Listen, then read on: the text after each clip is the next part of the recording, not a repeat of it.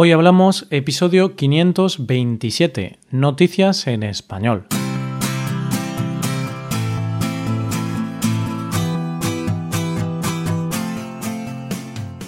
Bienvenido a Hoy Hablamos, el podcast para aprender español cada día.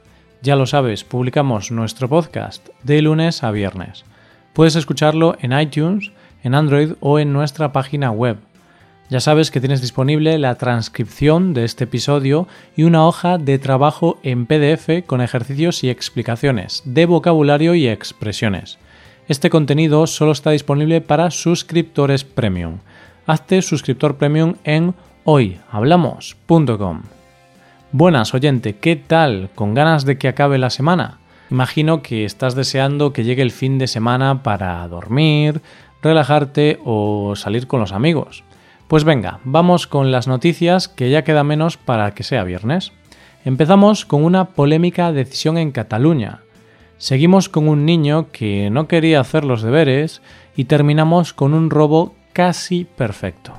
Hoy hablamos de noticias en español.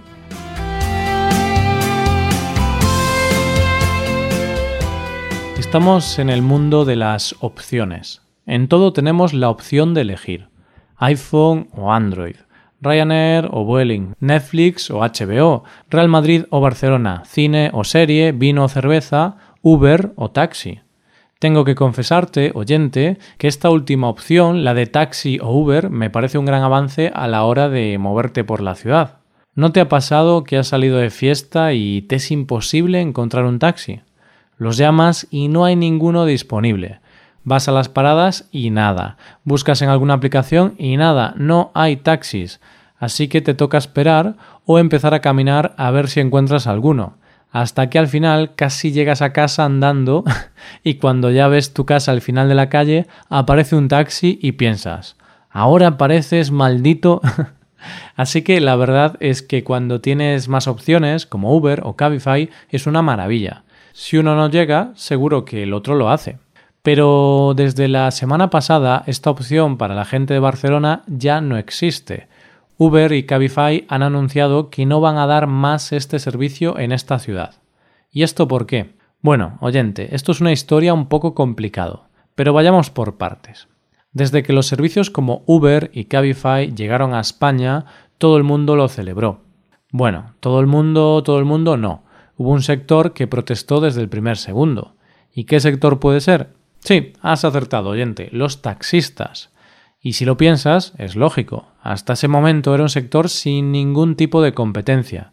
Eran la única opción, con lo que todo eso implicaba, claro, porque es cierto que mantener un taxi es caro, hay que trabajar muchísimas horas, no es un trabajo fácil y menos por las noches, eso está claro.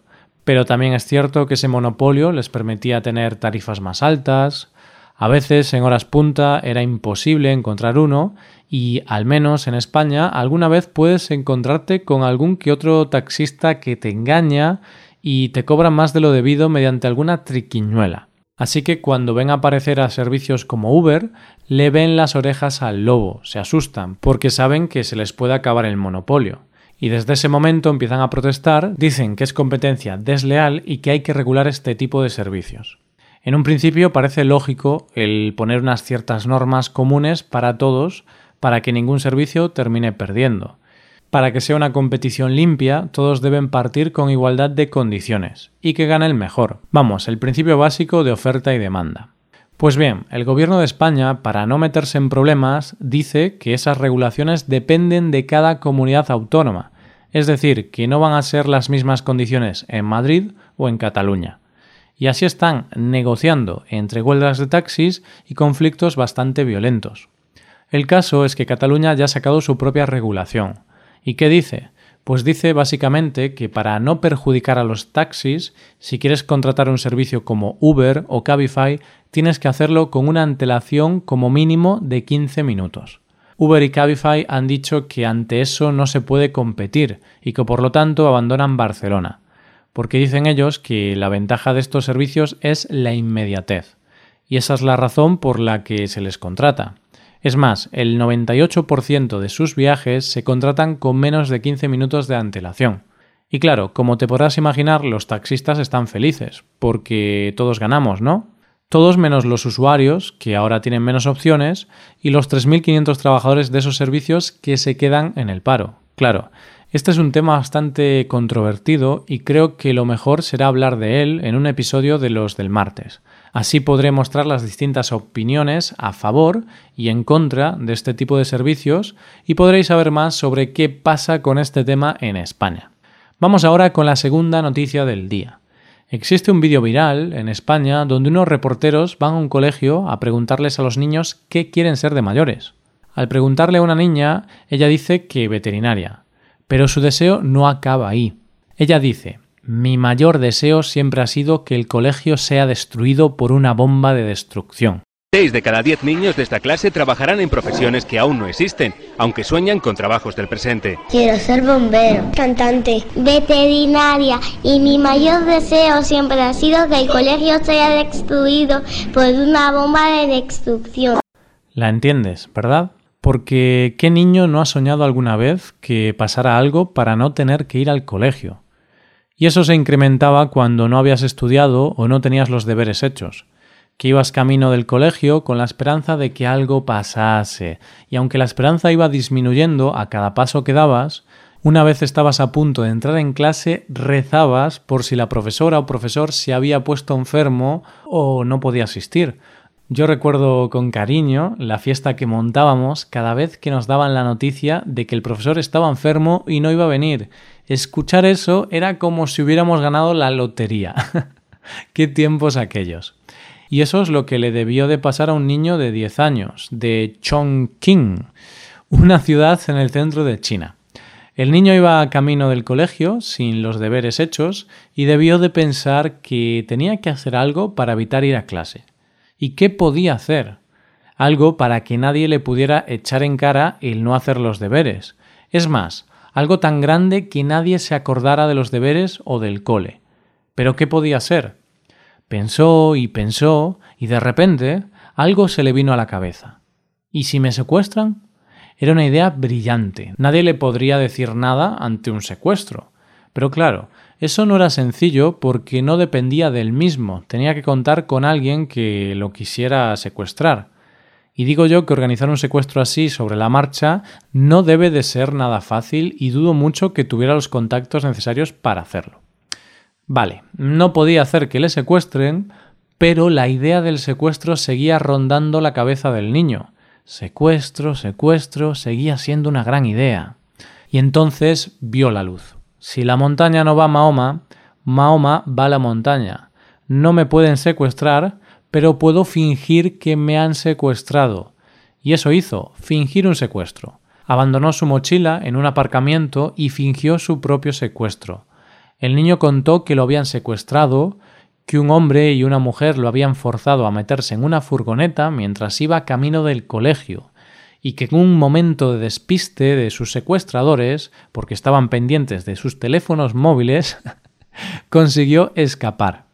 Dijo que estuvo escondido hasta que los secuestradores abandonaron el lugar, y después de eso consiguió salir del secuestro sano y salvo.